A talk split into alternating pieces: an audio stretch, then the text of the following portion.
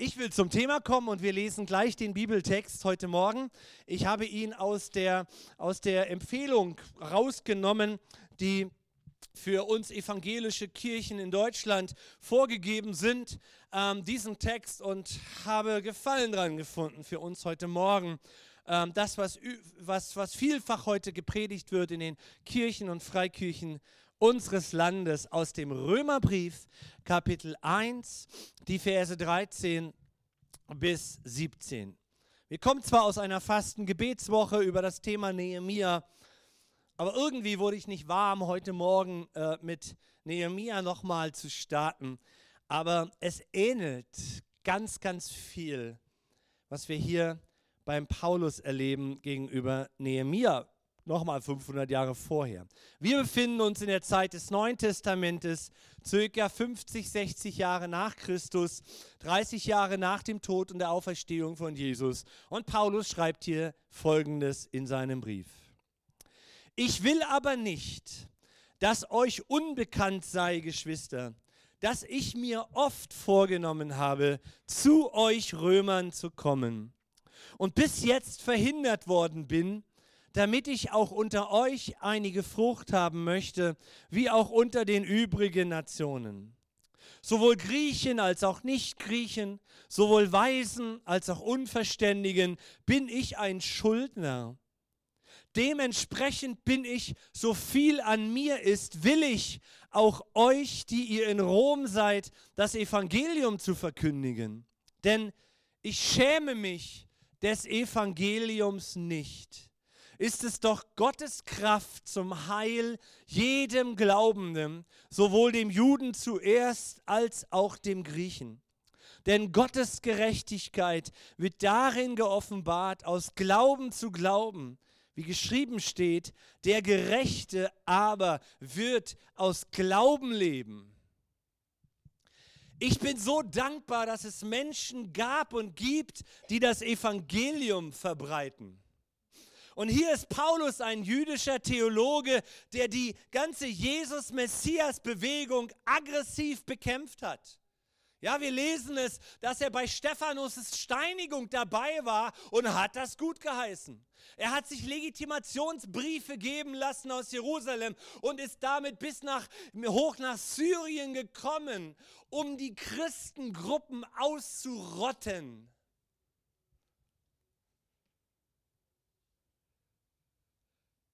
Und dann vor den Toren Damaskus hat er eine eigene dramatische Begegnung mit Jesus so sehr, dass er sich als Verkündiger, als genau dieser Lehre, die er verfolgt hatte, zur Verfügung stellte den Rest seines Lebens.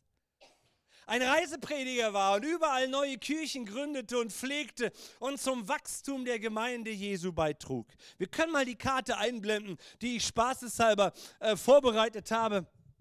Ähm, na? Ja, ich dachte mir, wie, wie lange und wie viele Kilometer sind es denn, wenn man mit dem Auto von Caesarea bis nach Rom fährt? Ja, dreieinhalbtausend Kilometer wäre das heute. Paulus hat nochmal einen kleinen anderen Weg genommen. Nehemiah, letzte Woche Thema, ist auch 1100 Kilometer gewandert bis zum Ort seiner Bestimmung. Er gründete neue Kirchen in diesen ganzen Gebieten der Heiden.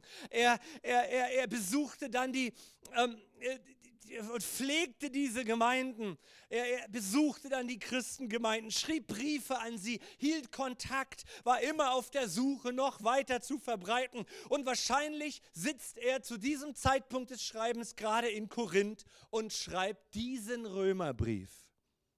Ein Meisterstück von Lehre.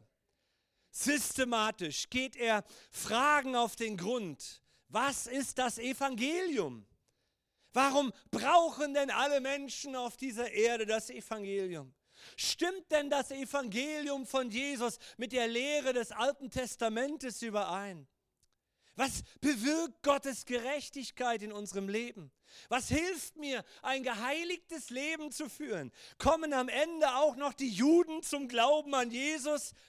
Wie sollten die, die von Gott gerechtfertigten, nun im Alltag als Christen leben? Ein Meisterstück. Durchdacht, systematisch, genial. Der Römerbrief ist genial. Und umso mehr stellte ich mir in der Vorbereitung die Frage an diesen Text hier, den wir gelesen haben. Warum schreibst du das hier? Können wir noch mal Vers 13 einblenden? Wir können jetzt in der PowerPoint bleiben. Er sagt, ich will aber nicht, dass euch unbekannt sei, Geschwister, dass ich mir oft vorgenommen habe, zu euch nach Rom zu kommen und bis jetzt bin ich verhindert worden. Oder Vers 15. Dementsprechend bin ich, sowohl an mir ist, will ich euch, die ihr in Rom seid, das Evangelium zu verkündigen, denn ich schäme mich des Evangeliums nicht. Warum schreibt er das? Leute, ihr sollt wissen, ich will ja zu euch kommen. Ich habe es mir auch vorgenommen. Ich bin gehindert worden, aber nochmal, ich bin willig euch, zu euch zu kommen und ihr sollt wissen, ich schäme mich nicht des Evangeliums. Wir kennen nicht genau die Hintergründe. Aber beim Lesen und ein bisschen meditieren über diesen Zeilen, da, da, da, spürst du da nicht auch so diesen Nebel von Widerstand, den er spürt? Und spürst du nicht auch so den Nebel von Furcht in der Luft? Schämen Schämen tun wir uns doch unter Furcht und, und, und Verdammnis, wenn, wenn mir jemand widersteht oder ich denke, ich, ich, wenn ich etwas sage, dann springen sie auf und drücken mir richtig eins rein und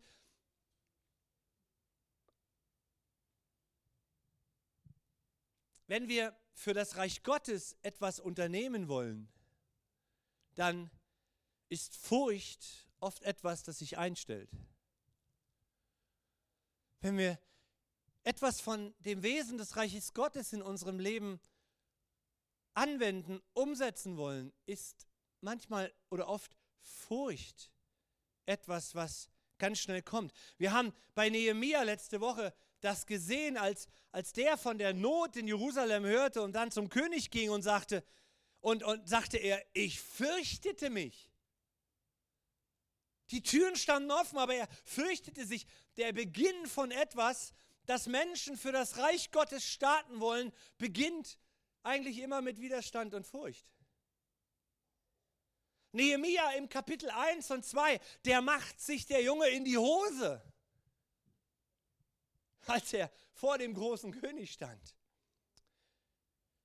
Die Furcht, die wir so haben, ist etwas ganz, ganz Reales und das uns auch in 23 begegnen wird. So wie wir für Jesus, so wie wir für Jesus einen kleinen Finger zu krümmen beginnen und etwas auch in unserem persönlichen Leben an Reich Gottes freisetzen wollen, kommt, du schaffst das nicht. Das ist zu groß für dich. Das stimmt nicht, das wird nichts.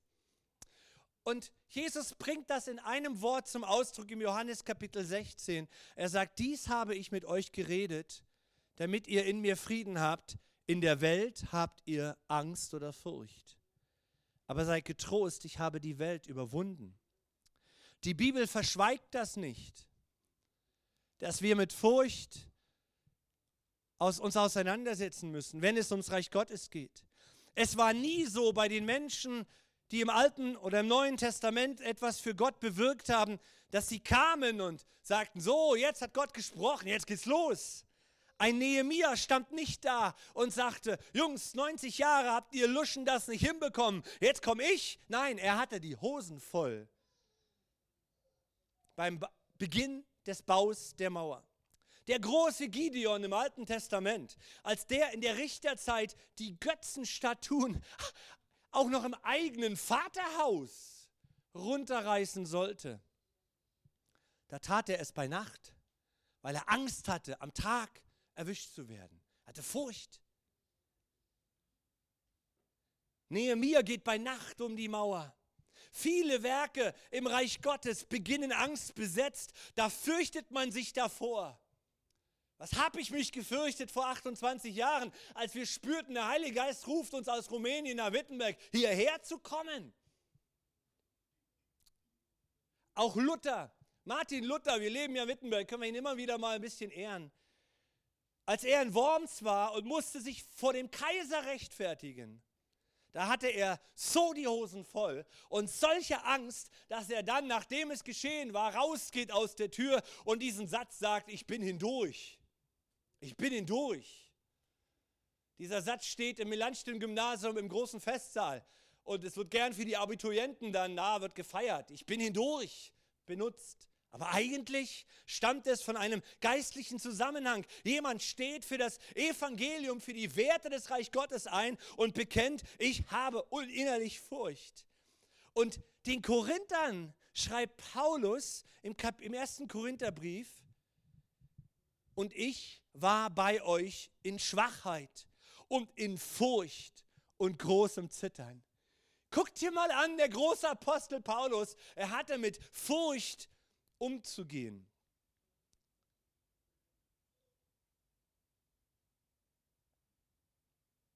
Und ich schäme mich für das Evangelium nicht, schreibt er den Römern. Warum? Warum musst du das schreiben? Ist das nicht klar? Gucke ich auf mein Leben, guckst du auf dein Leben? Sagst du, nee, es ist nicht klar? Kennst du sowas in deinem Leben, sich schämen? für das, was du mit Jesus lebst? Wir lesen das mit dem Schämen ja aus unserer kulturellen westlichen Brille, oder?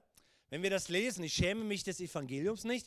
Ähm, wir schämen uns in der heutigen westlichen Welt, weil das Evangelium in den Medien verspottet wird oder verdrängt wird, verhöhnt wird, verlästert wird, in Schulen in Frage gestellt und abgelehnt wird, Falsches über Kirche und Religion manchmal gelehrt wird. Gott wird ersetzt wir leben in einer, einer Gesellschaft in der westlichen Welt, ähm, die diese Anstelle Gott-Philosophie lebt. Wir sind ja gar nicht gegen Gott, aber wir brauchen Gott nicht. Wir leben alles, was wir tun, anstelle von Gott. Paulus hatte eine ganz andere Herausforderung. Seine Kultur, seine Welt wurde damals von einer Stadt und von einem Mann dominiert. Der Kaiser beanspruchte die Weltherrschaft. Er war Gott. Und sein Sitz war in Rom, das Machtzentrum des damaligen Reiches. Doch das Evangelium von Jesus Christus erhebt den Anspruch für Jesus als Weltherrscher. Sein Sitz ist der Himmel und Jerusalem. Das gilt bis heute. Und nach Rom, genau da wollte Paulus hin. Kannst du die Furcht spüren? Was sollte man als Christ denn tun? Im Glauben, im Privaten praktizieren, um den Kaiser nicht zu verärgern? Frage an mich und dich, was sollte man denn heute tun als Christ? Den Glauben im Privaten praktizieren, weil es peinlich ist? weil die Welt uns spiegelt, es geht auch ohne Gott? Paulus könnte gut den Psalm 119, Vers 46 im Kopf gehabt haben, ein alttestamentlicher Psalm. Ich rede von den deinen Zeugnissen vor Königen und schäme mich nicht. Und genau das war seine Absicht. Er schreibt, vor dem Namen Jesus in einem anderen Brief, vor dem Namen Jesus soll sich jedes Knie beugen. Und das umfasste auch den Kaiser. Und das umfasst auch Menschen um dich und um mich herum, die heute einen Lebensstil haben, des ich brauche Gott nicht. Auch sie werden vor diesem Jesus ihre Knie einmal beugen. Dieses Gefühl der, der, der, der, der Scham sagt dir, lass lieber die Finger davon. Lass lieber die Finger davon. Beteilige dich lieber nicht am Reich Gottes, am Bauen. Ist das vielleicht, was uns helfen könnte, aus unserer Ich tue lieber nichts für das Reich Gottes Lebensweise irgendwie im Jahr 2023 herauszukommen? Warum wachst du nicht mal die Mitarbeit im Kindergottesdienst? Manche sagen mir, ah, ich kriege das mit der Sprache nicht so hin. Ja, vielleicht schaffe ich das nicht. Ja, es gibt Menschen, die sind dafür nicht berufen. Aber ich glaube, dass im Reich Gottes diese, diese Scham zu versagen, diese Furcht, Ey, du doch nicht. Du doch nicht. So dominiert. Und ich wünsche uns, dass wir darüber nachdenken und uns nicht mehr von Furcht dominieren lassen. Ich habe die Predigt überschrieben mit unser Leben mit Jesus in 2023 und. Und erstens der Sache der Furcht. Der Sache der Furcht. Wenn diese Männer der Bibel und Frauen der Bibel Furcht haben und damit umgehen müssen, dann wir auch. Und das ist die Frage, warum sollte ein Paulus oder ein Luther, viele andere und du dich in 2023 nicht stoppen lassen? Sind wir beim zweiten Punkt. Ja, wegen der Sache mit der Kraft des Evangeliums. Denn ich schäme mich des Evangeliums nicht, sagt Paulus, Vers 16, ist es doch Gottes Kraft zum Heil jedem Glaubenden, sowohl dem Juden zuerst als auch dem Griechen. Furcht und Angst ist dazu da, sie zu überwinden, weil die Kraft Gottes durch das Evangelium zum Heil da ist. Das griechische Wort Heil ist soter und meint ganzheitliches Heilwerden. Wenn du am Evangelium Anteil nimmst, so wie gerade jetzt, du hörst das Wort Gottes oder unter der Woche, du, du bewegst dich im Lobpreis und du hörst Predigten im Internet, gute, die richtigen Predigten, dann macht das etwas mit dir, weil das Evangelium dich heil macht. Jedem Glaubenden, sowohl dem Juden zuerst als auch dem Griechen und dem Wittenberger. Die Welt sehnt sich heute nach Heilwerden. Aber wahrscheinlich sind wir an dem Punkt der Geschichte angelangt, einer tatsächlichen, auch geistlichen Zeitenwende. Und außer durch die Kraft des Heiligen Geistes wird es kein Heilwerden geben. Kein Heilwerden der Natur, kein Heilwerden der, der Tierwelt. Bei allem Respekt über deine Lebensweise, die du nur gewählt hast, du wirst die Tierwelt nicht retten. Jesus wird sie retten. Jesus. Das Evangelium wird es tun. Kein Heilwerden des Menschen als allein durch das Evangelium. Das griechische Wort Evangelium ist ja Euangelos. Jemand äh, läuft als Rufer durch die Dörfer und verkündigt etwas Gutes. Das ist so der Hintergrund von diesem griechischen Wort. Ja, er läuft durch die Dörfer mit einer guten Botschaft, es gibt Pizza für alle und alle laufen los. Das ist Evangelium. Es gibt Pizza für alle. Nächste Woche ist Family Life. Es gibt Essen kostenlos. Das ist gutes Evangelium. Verkünden einer guten Nachricht. Ja, merk es dir. Evangelium heißt Pizza für alle. Kostenlos. Es ist gute Nachricht nach der Fastengebetswoche. Besonders. Evangelium ist die gute Nachricht. Gott ist zu dir gekommen, der du gerade in einer Krise steckst der du leidgeprüft einen Menschen verloren hast, der du nicht weißt, wie du die Schulden bezahlen kannst, der an Einsamkeit schier erdrückt wird. Gott ist dir nahe durch das Evangelium durch das die Botschaft des Wortes Gottes. Jesus ist für dein von Gott losgelöstes Leben gestorben und Gott sagt, wer an Jesus glaubt und wer sich von nun an um die Nähe von Jesus in seinem Leben kümmert, dem bin ich nah. Ich habe aufgehört danach zu fragen, warum Jesus sterben musste. Im Kopf verstehe ich das bis heute nicht wirklich.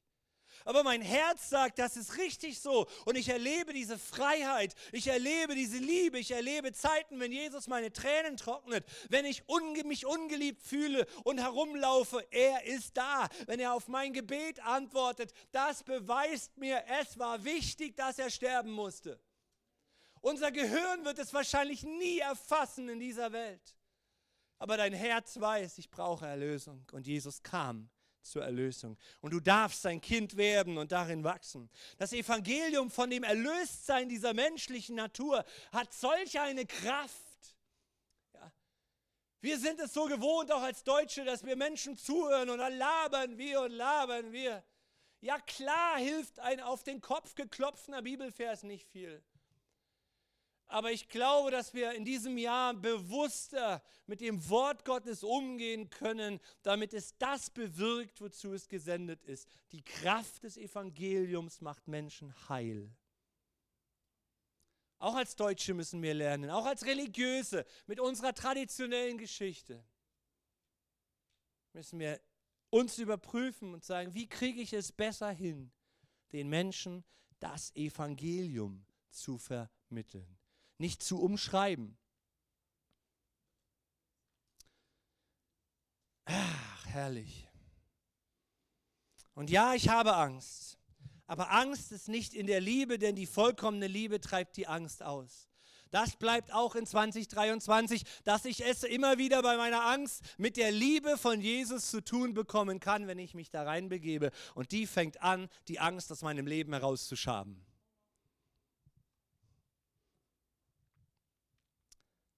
Das Evangelium von dem Erlöstsein dieser menschlichen Natur hat solche Kraft. Martin Luther ist durch das Übersetzen dieses 17. Verses, der Gerechte soll aus Glauben leben, befreit worden von seiner Knechtschaft, regelrecht befreit worden, vor Gott alles richtig machen zu müssen. Und nach der Frage, wie kriege ich einen gnädigen Gott? Martin Luther hat eine Wiedergeburt erlebt durch die Kraft des Übersetzens eines griechischen Verses und hat seinen Durchbruch erlebt. Da verstand er endlich die Bedeutung der Gerechtigkeit Gottes und begriff, ich bekomme Gott geschenkt. Ich bekomme Gott geschenkt. In all seinem Wesen und in all dem, was in mir, meinem Leben kaputt ist. Gott kommt und macht mich heil. Augustinus im vierten Jahrhundert, einer der großen Kirchenväter, wurde durch das Lesen von Römer 13 bekehrt. John Wesley, der Gründer der, der Methodistenbewegung in England im 18. Jahrhundert, erhielt die Heilsgewissheit, als er in einer Hausversammlung einer böhmischen Brüdergemeinde in, in London das Vorwort Martin Luthers zum Kommentar zum Römerbrief gelesen hat. Überleg mal.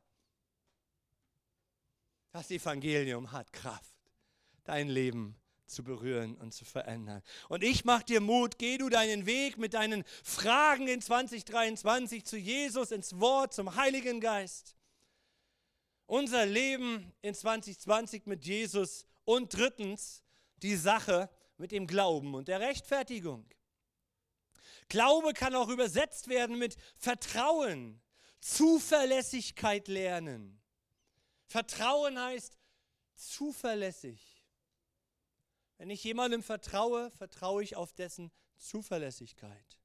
Vers 17, denn Gottes Gerechtigkeit wird darin sichtbar, aus Glauben zu Glauben, wie geschrieben steht, der Gerechte aber wird aus Glauben leben. Eine andere Übersetzung sagt, wird offenbart aus Glauben zu mehr Glauben. Glaube führt zu mehr Glauben.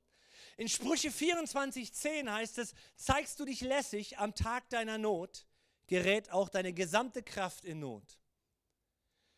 So, wieder zu dem Gedanken der Furcht zurück. Paulus, Nehemia, Gideon, Martin Luther, du oder ich, am Tag meiner Furcht zeige ich mich lässig, hast du gemerkt, gerät auch deine ganze Kraft ins Trudeln. Der Glaube macht die Unterschied. Es ist die Frage, wie nah ich Gott stehe. Glaube und Vertrauen hat etwas mit Nähe zu tun. Wenn eine Beziehung genährt wird mit den richtigen Substanzen, dann wird sie tragfähiger, tiefer, näher, vertrauensvoller.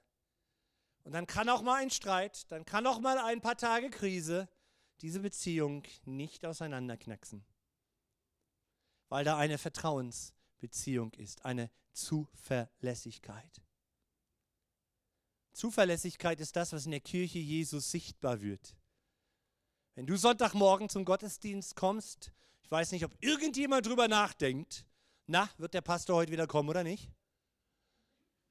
das glaube ich, ist keiner da, der sagt, ja, ich weiß gar nicht, ich gehe zum Gottesdienst, ob der Pfarrer heute kommt oder das Worship-Team. Und in den Kindergottesdienst, du bringst deine Kinder mit im, im, im Vertrauen. Die Mitarbeiter sind zuverlässig. Zuverlässigkeit ist ein Wert, den Gott in der Kirche Jesu hervorbringt. Zuverlässigkeit ist das, was wir auf Arbeit suchen. Du kennst die Not. Zuverlässigkeit ist, was die Lehrer bei den Kindern suchen, bei den Hausaufgaben. Und so weiter. Ihr, ihr, ihr wisst Bescheid. Zuverlässigkeit ist ein göttlicher Wert. Der kommt, der wächst aus der Beschäftigung mit Christus. Gemeinde ist der Ort von Zuverlässigkeit, wo wir es trainieren können. Und Gott testet unser Leben durch Furcht und lässt Furcht zu, ob wir dann Zuverlässigkeit leben, auf den Glauben setzen. Zuverlässigkeit ist gerne gesehen in unserer Gesellschaft, oder? Keiner kauft ein Auto, das nicht zuverlässig ist. Da ist diese Werbung gewesen von diesem Auto, was ich euch hier zeige. Ähm, ein brandneues Auto zu Top-Preisen. Du kriegst diesen Jeep für 8000 Euro. Da geht doch jeder, jeder, je, jedes Herz und die Augen von uns Männern geht doch da auf. Ey, Alter, 8000 Euro. Ja, was ist das für ein super Angebot? Das ist ein super Angebot. Und dann gehst du hin und dann stehst du da in der Autohalle und dann begutachtest du das Auto. Das sieht echt mega aus. Ja? Und 8000 Euro ist wirklich ein, naja, ist kein Schnäppchen, aber ey, weißt du, was so eine Karre sonst kostet? Ja? Und du freust dich wie Bolle, ja? Und du brauchst doch dieses Auto und dann fragst du den Verkäufer so ein bisschen nach, so wie, wie ist denn dieser Preis zustande gekommen? Und dann sagt der Verkäufer, ach ja, ja, das, das Auto hat keine Klimaanlage. Ja, gut, sagst du, okay, pff, wird zwar immer wärmer, aber, aber vielleicht kann ich darauf verzichten. Äh, okay, geht vielleicht in Deutschland noch gerade so. Ja, sagt der Verkäufer, aber äh, was auch zu beachten ist, ähm, wenn Sie da so mit dem Auto dann durch Temperaturen fahren mit ab 28 Grad, ähm, dann, dann, dann, dann überhitzt das Auto. Und die Elektroniksteuerung fällt aus und dann fährt es halt nicht mehr. Aber dafür kostet 8000 Euro. Ach so, und, und mit dem Auto sollten Sie vielleicht auch nicht zu sehr ins Gebirge fahren, weil denn berghoch, das, das mag das Auto nicht. Da bleibt der einfach mal stehen. Und bei den Bremsen ist es auch so eine Geschichte, wenn Sie auf der Autobahn zu schnell fahren, dann ist er nicht mehr in der Lage, die, die Bremskraft ab einer gewissen Geschwindigkeit auf die Bremsscheiben zu legen. Das haben wir nicht in den Griff bekommen. Das muss man einfach in der Situation individuell ausprobieren. Aber dafür kostet er ja nur 8000 Euro. Freunde, keiner von uns kauft ein Auto, dem es zu viel ist, bergauf zu fahren. Oder bei Hitze zu überhitzen. Das Auto ist gerade dafür geschaffen, dass es bei Herausforderungen hält. Meine Frau und ich waren mal in Südafrika und Urlaub machen. Und so war unsere Silberhochzeitsreise. Und dann hatten wir einen Mietwagen, tolles Ding. Ähm, also toll, ja, es war schön. Ähm, nur wie hier, äh, ähm, was man uns, hat man uns das gesagt, ich weiß es gar nicht mehr. Ähm, wenn du an die, an die Ampel kamst und gebremst hast, dann ist die Kiste ausgegangen. Okay, dann mache ich sie wieder an. Ging aber nicht. Ich musste aus der Tür raus. Ich musste die Tür zumachen. Ich musste kurz zumachen und aufmachen, reinsteigen. Dann ging es wieder. Ernsthaft. Und dann sind wir, meine Frau und ich, mit der Kiste in Safari gefahren. Also das war der, der große äh, Elephant Park mit den Löwen und so, frei fahren. Und dann bist du dort auf der Piste. Und alle um uns herum, weißt du, da kommen, stehen dann die Tiere und dann stehst du da zehn Minuten und dann klar macht man das Auto aus. Ich konnte das Auto nicht ausmachen, weil, weil weißt du, aussteigen, rumgehen, zumachen, aufmachen. Ernsthaft. Wir haben es dann, glaube ich, nach Safari getauscht, richtig? Weil wir dachten, das ist so unzuverlässig. Gerade in den Krisensituationen erwarte ich von einem Auto, dass es zuverlässig ist. Wie ist das mit Gott und dir? Gerade in den deinen Krisenzeiten erwartet Gott von dir, dass du zuverlässig bist in den Krisenzeiten. Wenn es mal schwer wird, sagst du nicht, nee, ich bin dafür nicht geschaffen, ich kann das nicht. Ja. Wenn es heiß wird in deinem Lebensalltag, sagst du, ich überhitze jetzt, brennt die Sicherung durch. Die Welt um uns herum hat großen Respekt vor den Christen, die authentisch leben. Das erleben wir immer mehr. Die, die Welt hat Respekt. Die will das. Die will zuverlässige Christen. Gerade unter den starken Herausforderungen, ja, im Gottesdienst ist es alles für uns so schön. Ach, heute ist auch wieder so schön. Ihr habt so schön Lobpreis gemacht. Und wir möchten am liebsten gleich alle in den Himmel, oder? Aber, aber unter der Woche, was geschieht mit uns innerlich, wenn wir in den Alltag zurückkehren? Paulus sagt, die Kraft des Evangeliums ist gerade dort, gerade dort. Und der Glaube ist der Schlüssel. Wir proklamieren die Liebe, die echte Liebe Gottes. Du wirst in diesem Jahr Herausforderungen haben. Du wirst in diesem Jahr durch schwere Zeiten gehen vielleicht. Und dann erschrickst du und dann sagst du, Gott, warum und wieso ich? Und Gott sagt, mein liebes Kind, ich will dich einfach nur prüfen, ob du zuverlässig bist, ob du dich auf meinen Glauben stellst. Das hat Paulus so wunderbar hier verarbeitet. Das Evangelium ist, hat die Kraft zu heilen durch den Glauben. Der Glaube allein. Wir haben vorhin gelesen, Johannes 16, in der Welt habt ihr Angst, aber seid getrost, ich habe die Welt überwunden. Wunderbar, Jesus, Halleluja, kann ich unterschreiben. Dann schreibt der Johannesbrief, Johannes einen Brief im 1. Johannes Kapitel 5, Vers 4. Alles, was aus Gott geboren ist, überwindet die Welt. Und dies ist der Sieg, der die Welt überwunden hat, mein Glaube. Der Glaube an die Wahrhaftigkeit jedes, jeder einzelnen Verheißung des Evangeliums. Ist das nicht krass? Was gibt es für dich und für mich für dieses Jahr 23 zu sagen? Du bist geschaffen für Krisen. Du bist geschaffen, wenn es bergauf geht und anstrengend wird. Du bist geschaffen dafür. Gott ist da. Die Welt sieht auf uns. Werden die Christen durchhalten? Wird das halten, was er so blumig am Montagmorgen, boah, ich bin so aufgeladen, ja, ist das, ich war gestern wieder im Gottesdienst, weil wir schämen uns nicht des Evangeliums von Jesus, weil es ist eine rettende Kraft heute noch in unserer westlichen Gesellschaft. Es ist eine rettende Kraft. Aber sie fragen, oh, wird die Begeisterung über Jesus halten? Wird sie halten am Dienstag, am Mittwoch, nächstes Jahr noch? Ach ja, lass ihn mal, lass ihn mal ein, zwei Jahre diesen religiösen Tick ausleben, dann ist er wieder normal. Wird es halten? Wird dein Glaube halten in großen, großen Krisenzeiten und Trauerzeiten? Ja, er kann, weil das Evangelium ist wahrhaftig. Und Gott kümmert sich um unseren Glauben. Er ist der Anfänger und Vollender unseres Glaubens, sagt ihr mal. Er ist der Anfänger, der dir Glauben überhaupt geschenkt hat. Deswegen kannst du feiern und sagen, Gott, mir ist nicht nach Glaube, nicht nach Freude, aber du vollendest meinen Glauben in mir. Ich werde nicht von dir ablassen. Wie schreibt Paulus im Römerbrief, nichts kann uns trennen von der Liebe Gottes. Nichts. Kein Tod, kein Leid, nichts. Es sei denn, wir lassen die Hand los. Aber wir lassen nicht los. Amen. Die Welt sieht auf uns, werden wir durchhalten, das Evangelium weiterleben und weiter verkündigen.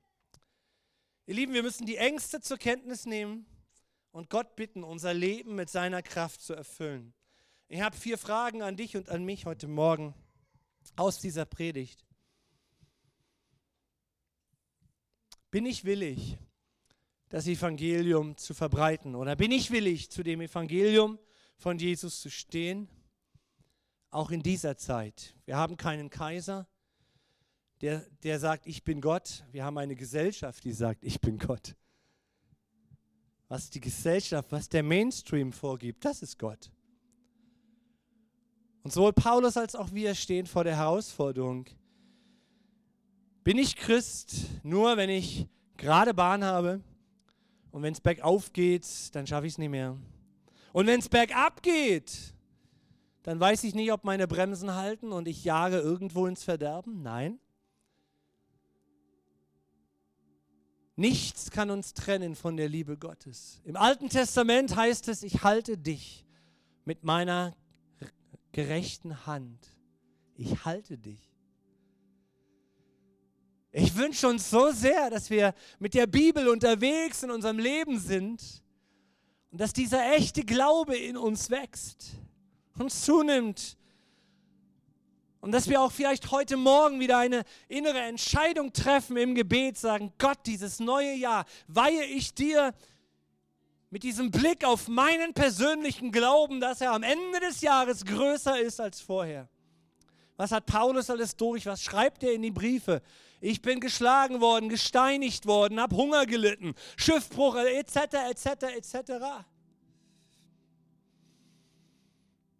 lasse ich mich von der Kraft des Evangeliums berühren, um heil zu werden.